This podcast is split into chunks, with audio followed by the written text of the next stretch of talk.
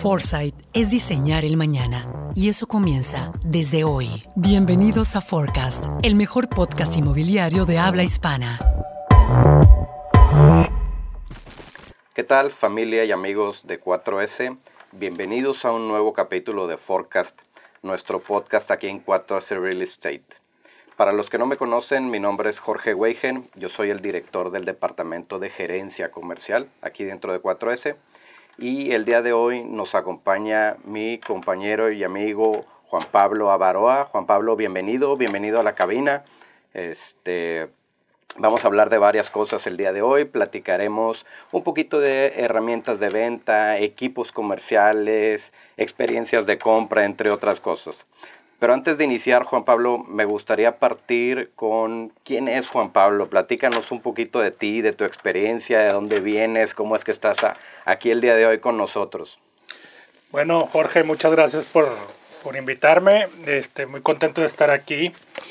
Sí, te platico un poquito de, de mí. Mira, yo soy de aquí en Monterrey, estudié administración de empresas en el TEC. Eh, y siempre he estado muy, muy interesado en el tema del área comercial. Empecé con una empresa familiar eh, y, estábamos en el tema de la industria carretera. Después abrimos otras líneas de negocio como eh, eh, ecotecnologías para casas de Infonavit. Vimos el tema de iluminación industrial, comercial y alumbrado público para, en LED y estuve siempre involucrado en el tema de área comercial. Ya después del tema de la pandemia, ahí se bajó un poquito el tema de las ventas en, en uno de nuestros negocios y decidí pedirle una oportunidad a pues, mi buen amigo Nacho, que pues, muy amablemente me invitó a participar en uno de esos proyectos como gerente. Y estuve cerca de un año, un año, dos meses en un proyecto como gerente comercial muy contento, la verdad, eh, con muy buenos resultados, con muy buen equipo de trabajo y me adapté muy bien a toda la, metodología 4S. Posteriormente brincamos a otro desarrollo, eh, igual como gerente comercial, y estuvimos seis meses en el lanzamiento. Posteriormente hubo una vacante aquí en el tema de dirección eh, comercial del área noreste en oficina central y migramos hacia oficina central y ya estamos aquí, tengo cerca de dos meses y medio y la verdad es que muy contento. Sí, es un producto completamente diferente eh, vender departamentos a vender servicios, pero pues, es un reto muy importante y es algo que, que estamos muy enfocados en lograr y con mucho trabajo ahorita, gracias a Dios. Qué bueno, qué bueno. Buenísimo, Juan Pablo. Pues nuevamente, bienvenido aquí a la cabina. Gusto tenerte aquí con nosotros.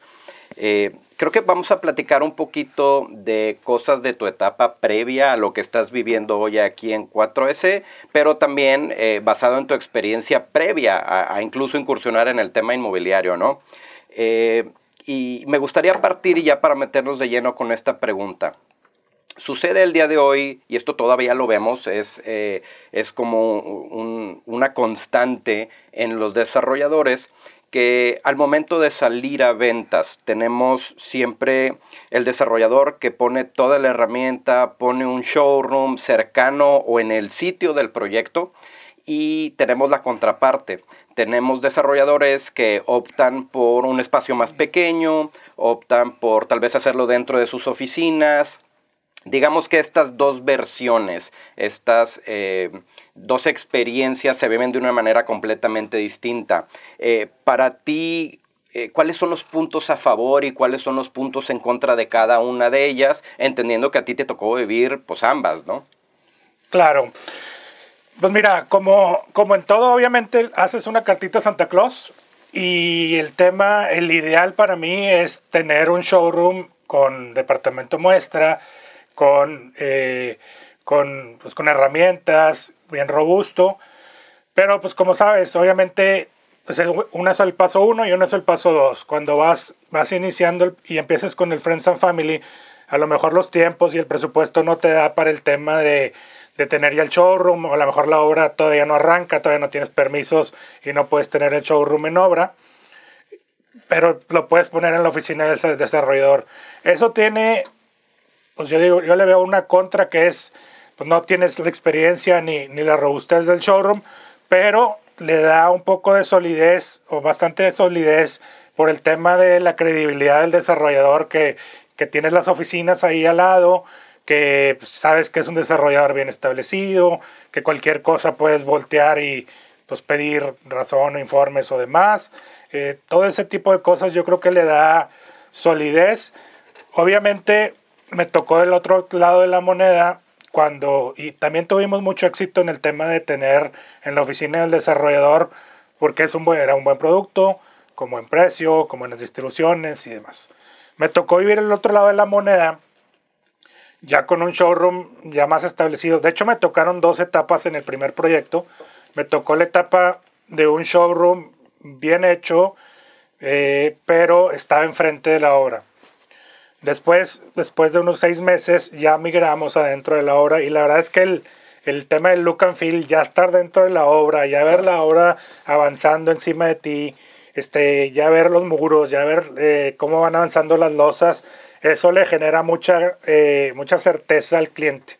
Entonces, eso yo lo veo como un plus que a lo mejor no es tan fácil medir, pero ayuda muchísimo para el tema de la confianza a la hora de cerrar, a la hora de que incluso te compren otro departamento. Entonces yo creo que esas yo las veo como las dos, dos diferentes vertientes. A lo mejor una es parte uno del proceso mientras vas a migrar a la parte 2 y a tener el showroom en obra.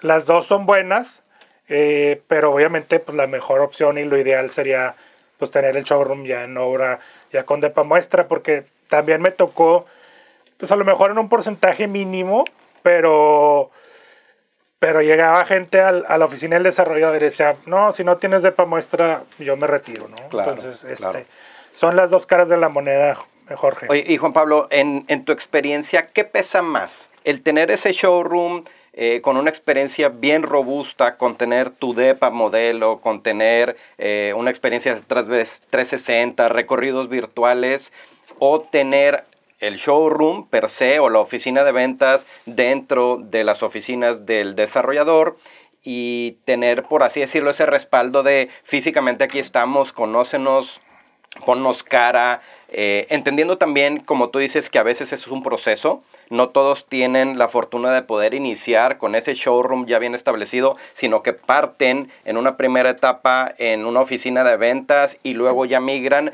pero teniendo las dos opciones, para ti, ¿qué tiene más peso? ¿Ese showroom completo o el respaldo de estar al lado del desarrollador?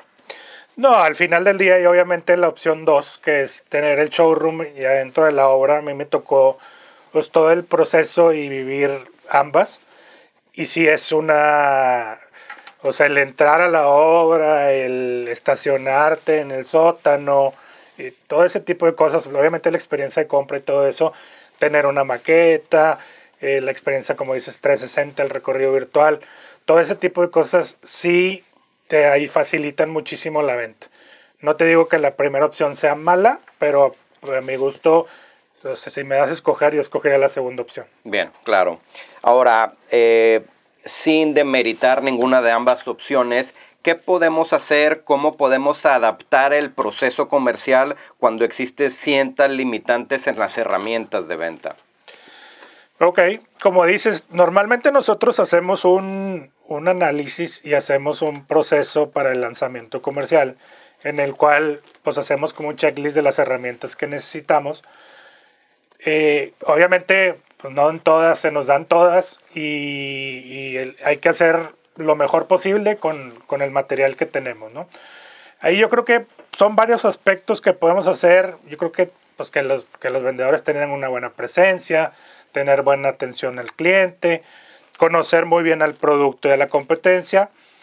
Como, como decías anteriormente, tener una experiencia de compra eh, buena, con que llegues, que te ofrezcan un vasito con agua, eh, que te guíen, que siempre tengan el mismo recorrido, que te platiquen un poquito el desarrollador, luego el producto, luego que te vayan sentando al tema de cotizar el tema del perfil. En el Inter vas haciendo un perfilamiento para saber qué tipo de, de producto es el que están buscando, que si eres casado, que si eres soltero, que si tienes hijos o no tienes hijos, que si lo quieres para invertir o para usar, porque vas a ser usuario. Entonces, en base a eso, tú vas guiando y la verdad es que te va a dar una sensación que al final del día los clientes te lo agradecen. Entonces, o sea, si, si, si, te diferencias de alguna manera, eso el cliente te lo va a agradecer. Bien. Oye, Juan Pablo, hablando un poquito de un tema que ya pareciera repetitivo y, eh, ya lo hemos escuchado eh, por parte de nosotros y por parte de, eh, de, los mismos desarrolladores, pero poco a poco ha ido disminuyendo, se mantiene, pero sigue. Platiquemos un poquito del COVID y del COVID específicamente en cómo crees tú que afectó en el comportamiento del comprador todo este tema del COVID-19 entendiendo también que sabemos que hubo un proceso de adaptación del otro lado, del lado del vendedor, de digitalizarse, de estar al día en todas estas nuevas herramientas que surgieron, justamente para poder satisfacer esa necesidad que encontramos en los compradores, ¿no? De querer correr procesos prácticamente 90% sin haber tenido un contacto con un, con un asesor, este, prácticamente al momento de, de lograr una separación. ¿Cómo crees tú que en el comportamiento del comprador el COVID haya afectado? ¿De manera positiva, de manera negativa? ¿Cómo lo describirías? Pues yo creo que en un principio sí fue un freno de mano, eh, un pues un par de meses, tres meses fue un freno de mano y ahí como que pues no sabían qué hacer con el dinero por el tema de la incertidumbre, entonces lo retuvieron. Después de, de esos meses, yo creo que al final del día nos dimos cuenta que la vida continúa, que nos íbamos a tender a, a, a que adaptar esta nueva, esta nueva forma de vida. Y de por sí, desde antes de la pandemia, ya el tema digital ya estaba tomando cada vez un auge más grande después de la pandemia, como que todo el tema de los Zooms, eh, los recorridos este, digitales, como que ya no se presentaban mucho al tema de los showrooms por el tema de, las restricciones que había, incluso no los podías abrir todos los días y todo ese tema. Entonces tuvimos que migrar hacia el tema digital, un poquito más robustecer, todo el tema de las redes sociales, meter más feeds. Y lo que dices también es cierto, de hecho en uno de los proyectos me tocó que metieron, eh, también 4S hizo el tema de todo el tema digital. El tema de la, de la página web con Pikachu, te aparecía ahí el plano de, de, de, los del edificio y veías con unos colores los departamentos que estaban ocupados y los que estaban disponibles, el metraje, el precio, ahí mismo podías poner una corrida financiera y ahí nos tocó impresionantemente que, como dices, que gente se paraba sin tener un, contacto formal o haber visitado la obra. Y ya después, ya a la hora de formalizar, obviamente ya requieres una firma, pero el 90-95% proceso del, por, por ciento del proceso fue por medio digital. Entonces, pues yo creo que todos migramos hacia una nueva forma de vida, hacia adaptar más el tema digital. No te sé decir si positivamente o negativamente, pero creo que todos nos adaptamos y los clientes lo, lo, lo, tomaron muy bien. Este tema también, hasta incluso en el tema, haciendo un símil, el tema de la industria automotriz, ahí te metes en un carro, por ejemplo, Nissan. Claro. Este, vas escogiendo el modelo, si asientos de piel o de tela. Este, el color, el equipamiento. exactamente, lo vas armando y ya al final te manda tu cotización y ya lo compras. Entonces, todos, todas las industrias estamos migrando hacia eso y la verdad es que, la verdad es que fuimos pioneros en tema de muchas cosas y el que pega primero pega dos veces. Entonces, ¿tú crees que los clientes vieron con buenos ojos esta parte, ¿no? Este proceso todavía más digitalizado, eh, enfocado también en su momento en darte esa seguridad, ¿no? En no necesariamente pedirte esa visita física para poder seguir avanzando, para poder separar, para ver el contrato, sino que lo manejamos eh, muy a tus preferencias, ¿no? Hay mucha gente que sí decidió aislarse completamente, específicamente los primeros meses de, de COVID. Creo que poco a poco esto se fue suavizando, ya hay una nueva normalidad. La realidad es que hoy por hoy creo que sucede lo contrario. La gente quiere ir a visitarnos, la gente quiere ser parte de ese proceso, vivir esa experiencia nuevamente dentro de los showrooms, que ahorita en un ratito más eh, detallaremos, ¿no? Eh, me gustaría preguntarte, pasando un poquito al tema del desarrollador, ¿cuál consideras tú que podría ser la mayor debilidad de los desarrolladores? En, al momento hablando de la ejecución eh, comercial, eh, conceptualización del proyecto, hablando en términos generales, ¿no? Ok, mira, yo creo que es el, pues no sé si, no, no, es, no es bueno generalizar, pero varios desarrolladores grandes hacen un proyecto y les va bien, por decirte algo, lo hacen en Santa Catarina y les va bien, entonces dicen, bueno, pues ya me funcionó 150 depas de 50 a 70 metros y 90 metros con estas amenidades. Se vendió como pan caliente. Entonces lo agarran y le hacen copy-paste en Country, en el centro y en Apodaca. Entonces, no necesariamente porque te va bien en un lado, te va bien en el otro. Tienes que, obviamente, muchas veces nos dicen que nosotros hacemos los estudios y muchas dicen, no, pues ya me funcionó una vez, ya con el mismo estudio. No, o sea, el estudio es específicamente para una zona y en base a eso te determinamos cómo es el match de la oferta y la demanda, si, si hay demanda desatendida, si, el, si la zona está muy saturada, cómo está demográficamente la zona. O sea, es un estudio a mucha profundidad que a partir de ahí hacemos la definición del producto y lógicamente dependiendo del, de lo que nos arroja el, el estudio, vamos a atacar un mercado en específico que 99% va a ser diferente de un lado, de un municipio a otro, eh, de un terreno a otro, con la accesibilidad, etcétera, etcétera. Entonces, todas esas variables influyen y no por eso puedes replicarlo de pues como si fueran Legos, ¿no? O sea, no al copy-paste, básicamente. No porque te funcionó una torre de 15 niveles, 150 depas, eh, usos mixtos. En Santa Catarina eso te va a funcionar en el centro o eso te va a funcionar en el sur, ¿no? Sino ir aprendiendo, sí tomar... Eh, de esa experiencia, de, de, de, ese proyecto anterior tal vez, tomar todo ese aprendizaje y partir con eso, pero no copiar al 100% eh, porque pues definitivamente vamos a mercados distintos, nichos distintos, tribus distintas, que no son las mismas necesidades. Un tema también, por ejemplo, eh, del tema de vialidad, hablando en el centro. O sea, no es lo mismo la vialidad en, en, esta zona de la ciudad que, por ejemplo, para la zona sur, para la zona de Cumbres, para la zona de San Pedro. Hay gente que sí busca eh, estar, por así decirlo, eliminando el tema del automóvil lo vemos desde hace muchos años en la zona centro y por eso la gente quiere migrar para allá, eh, para utilizar tal vez transporte público, para economizar, eh, para estar como mejor ubicado cerca de todo, pero pues no le podemos vender a, ese mismo nicho, ese mismo perfil eh, en la zona de Santa Catarina o en la zona de la carretera, ¿no? Exactamente. Entonces, este, bien, bien Juan Pablo, me gustaría ahora pasar un poquito del tema de equipos comerciales y no tanto equipos comerciales, sino asesores inmobiliarios. ¿Cuáles consideras tú que son las claves del éxito para ser un buen asesor comercial? Mira, yo creo que dos palabras principalmente, disciplina y orden. Como todos sabemos, todos los que estamos en el medio comercial, estamos catalogados y con justa razón como ser desorganizados. ¿no?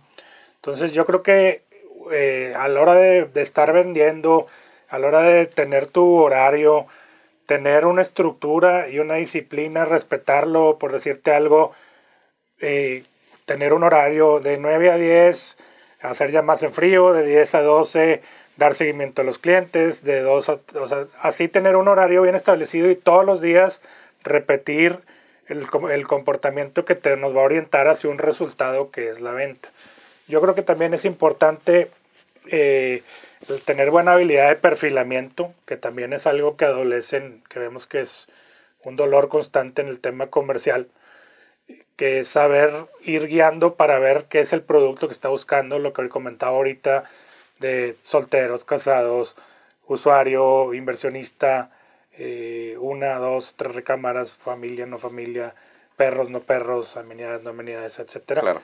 Eh, conocer muy a fondo el producto y la competencia también. Es importante porque ahí te, cuando van a, punto de venta, te preguntan hasta de qué tamaño son las paredes, cuánto miden las ventanas, etcétera. Y eso si no lo tienes eh, bien memorizado, pues te, nos vemos medio bofos ahí a la hora de, cerrar la venta. Y se batalla un poquito más con ese tema. Eh, conocer bien la competencia, porque muchas veces te mencionan a la competencia, no, es que la competencia está más barato, No, pues sí, pero estás comparando peras con manzanas y no es por ahí. Con el metraje está en tanto y este es de dos recámaras y este es de tres recámaras. Y pues eso hace como que le dé también mucha tranquilidad al cliente. Creo que resumido es hablar de un tema de disciplina. Lo comentaste al inicio, la etiqueta común que existe en un asesor de ventas es desorganización. Existen tantas herramientas al día de hoy allá afuera que nos ayudan justamente para tratar de hacer eh, esta parte menos dolorosa, ¿no? Pero el enfoque principal es ser disciplinado tener eh, estructurado qué es lo que debe suceder en cada espacio de mi agenda que tengo libre, o más bien ver cómo voy a llenar ese, e, esa agenda de, de manera diaria, de manera semanal, para ir para ir midiendo, ¿no? Porque lo que no medimos no lo podemos controlar y si no lo controlamos no lo podemos mejorar, ¿no? Eh, ahora bien, tomando un poco tu experiencia anterior y tu experiencia actual aquí en 4S, ¿qué consejos le darías a los asesores o a los vendedores que tiene que vender productos, por ejemplo, tangibles o intangibles? Ok.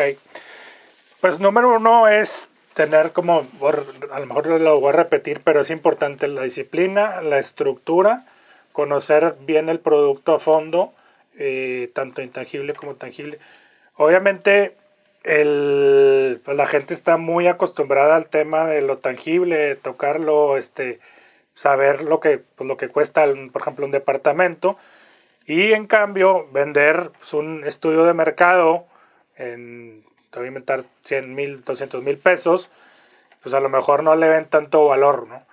Pero al ver los dolores que hemos solucionado en el tema, por ejemplo, con un estudio de mercado, decirle, oye, pues fíjate que te vamos a arrojar este dato, este dato, este dato, y, y te vamos a, a a guiar, te vamos a dar unos niveles de absorción estimados, te vamos a dar eh, pues más o menos una recomendación del tema de qué producto desarrolles, qué amenidades y demás.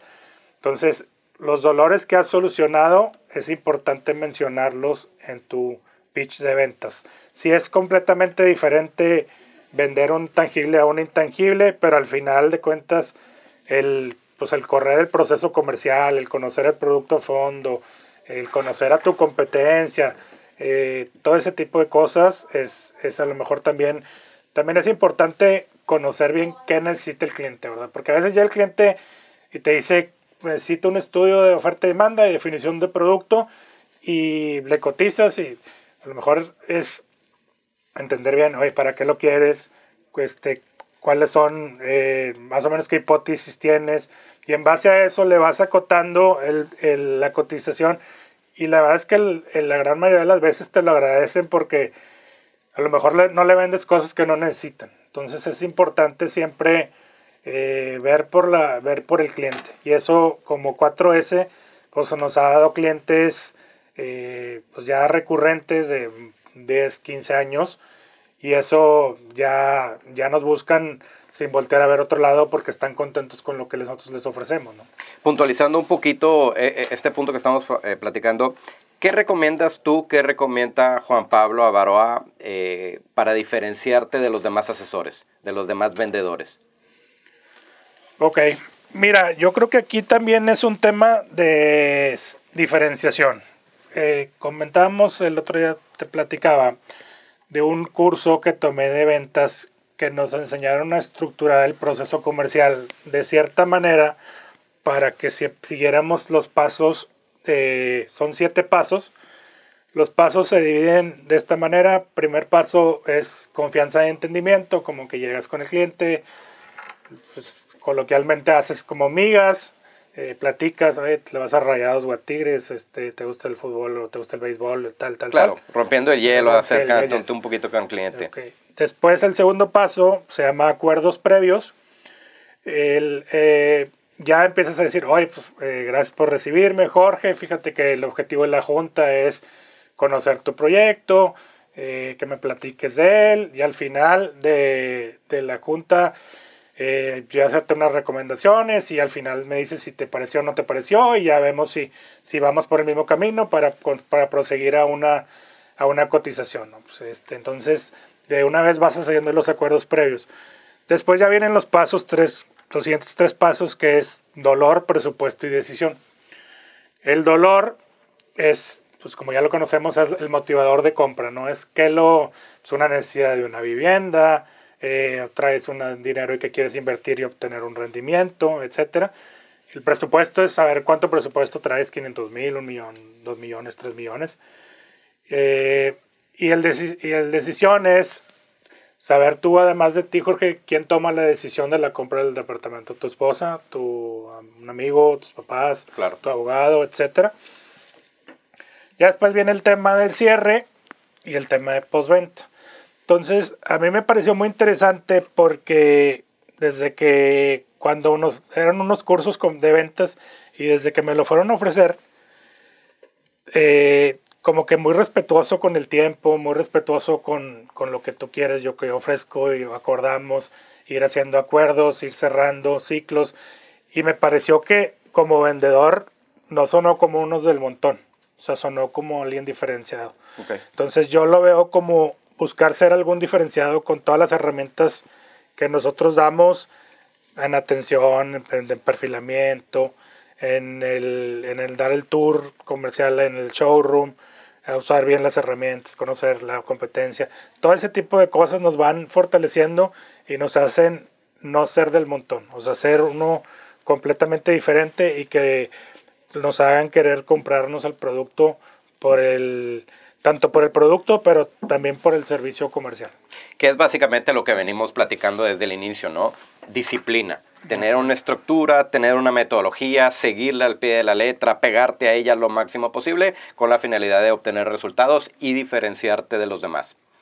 Oye, Juan Pablo, hay, un tema que es recurrente en las, en las mesas, en las juntas semanales con los clientes eh, y que poco a poco le escuchamos cada vez más es cómo, cómo llegar, cómo buscar, cómo acercar inversionistas. Y no hablando de ese inversionista que eh, tal vez del microinversionista, de ese que te hace una compra, lo quiere para seguramente rentarlo o para revenderlo, pero que te está comprando tal vez en un esquema tradicional, donde te doy un enganche pequeño y me voy a todas las mensualidades posible y finalmente antes de la entrega liquido con recursos propios o bien un crédito bancario, sino más bien ese inversionista que está dispuesto a apostarle, que está dispuesto a meter el 50% del valor de unidad, el 90% del valor de la unidad ¿Cómo llegar a ellos? ¿Cómo llegar a ellos, por ejemplo, hoy que se vive un tema de incertidumbre e inestabilidad económica?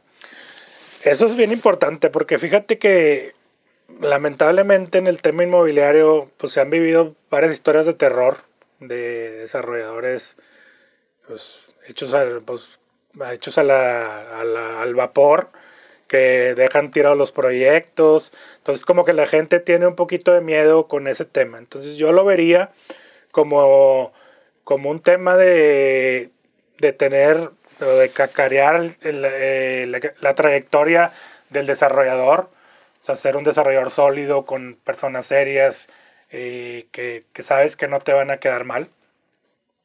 Obviamente con un buen producto, siempre ayuda mucho tener un arquitecto reconocido detrás del proyecto. Eh, Obviamente el tema pues, de los rendimientos, la plusvalía, eso ayuda a tenerlo bien, eh, bien aterrizado, no, no así al aire, ¿verdad? Y diferenciado de la competencia, que no sea más de lo mismo. Exactamente. Y lo que comento, ¿verdad? Este tema de pagos atractivos, ya sea eh, pues, si es un inversionista que va a utilizar plazos, eh, pues que le den plazos para pagar, o si es, como dices tú, un tema de 50, 90% o la totalidad, pues dar descuentos agresivos, ¿no? Por el tema de que les convenga soltar el dinero y no tenerlo invertido en, en otro proyecto que le dé un poco más de rendimiento.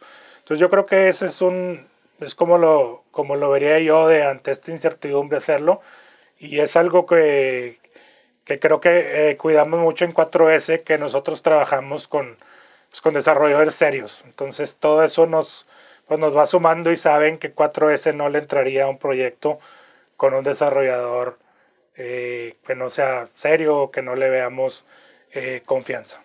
Buenísimo. Juan Pablo, última pregunta. Si tuvieras que realizar un proceso comercial perfecto, ¿cómo empezarías? Y me gustaría entender para ti, ¿cuál es el punto de partida del proceso comercial? ¿Cuáles son las partes eh, que hay que robustecer o cuáles son las partes que hay que poner atención especial? Eh, ¿Cómo lo definirías? Para ti, ¿cómo es este proceso comercial perfecto? Ok. Pues sí varía un poco cuando es tema venta tradicional o venta digital, pero al final del día los procesos son muy similares, ¿verdad? Obviamente eh, es, es, importante el, el, el, primer contacto, el primer approach, por ejemplo, en, en si entra un walk-in al, showroom, les decía que, que, que, lo recibieras con una agüita, eh, con un dulce, con una menta, este, y lo vas pasando y lo vas atendiendo, que no lo hagas esperar. Eh, igual en el tema digital, eh, que le contesten rápido. Todos esos tipos de cosas creo que este, son bien importantes porque pues, muchas veces tienen en el tema digital buena, o sea, buena respuesta, pero les contestan a los dos, tres días. Y nos ha tocado verlo con, con Mysteries que hemos hecho y pues al final del día pues, pierdes el interés, ¿no? Claro. Y ahí, pues ahí básicamente lo que te comentaba en la pregunta anterior, pues, de todo el proceso, repetir siempre un proceso de, de cómo cómo hacer acuerdos, cómo, cómo ir eh, viendo qué, qué, es lo que busca el cliente, qué es lo que buscas tú, entender bien por qué quiere comprar, cuánto tiene de presupuesto, eh, lo que te comentaba la decisión, y, y juntos pues, llevarlos a, a un cierre y, y, al tema también es importante que, que, que es importante diferenciarnos, es el tema de la posventa, porque muchas veces se quejan varios clientes que, que de, pues otros desarrollos que, que, han llegado conmigo y me dicen, es que no quiero que luego me vendas y me vayas a dejar de atender, ¿no? Entonces es bien importante estarlo siempre dando seguimiento, mandándole mailings de que, oye, vamos en la losa 3, vamos en la losa 6, vamos en la losa 8, este, para que sientan confianza y se sientan atendidos y cualquier pregunta que te hagan de los pagos o su estado de cuenta, estarlos atendiendo, contestándoles rápido. Entonces, un talón de Aquiles, ¿no? Algo que vemos muy repetitivo, no existe una metodología de seguimiento. Eh, la gente que nos ve seguramente ya está cansado de escucharnos. Eh, lo repetimos de manera constante. Es, es curioso ver eh, cómo al día de hoy todavía vemos proyectos, vemos asesores que no tienen una estructura definida, que no tienen un proceso claro, que no siguen ciertos pasos y eso al final de días este, recae en, en una fuga, ¿no? En una pérdida de clientes a lo largo de tu proceso. Así es. Sí, es bien importante eso. Como ahorita hay tanta competencia que si no tienes un diferenciador claro, va a ser bien difícil este, vender. Entonces, tienes que tener buen producto, eh, excelente equipo de comercial, bien capacitado, eh, etcétera. Yo creo que es, es, bien importante tener esos, esos diferenciadores que, que te saquen del montón. Buenísimo. Pues con eso damos por concluida la sesión. Gracias Juan Pablo por compartir cabina, gracias por compartir tus experiencias. Em, amigos y familia de 4S Real Estate, gracias por acompañarnos y nos vemos en el próximo capítulo. El futuro no es aleatorio. Comienza a crearlo y diseñalo a tu forma. Esto fue Forecast.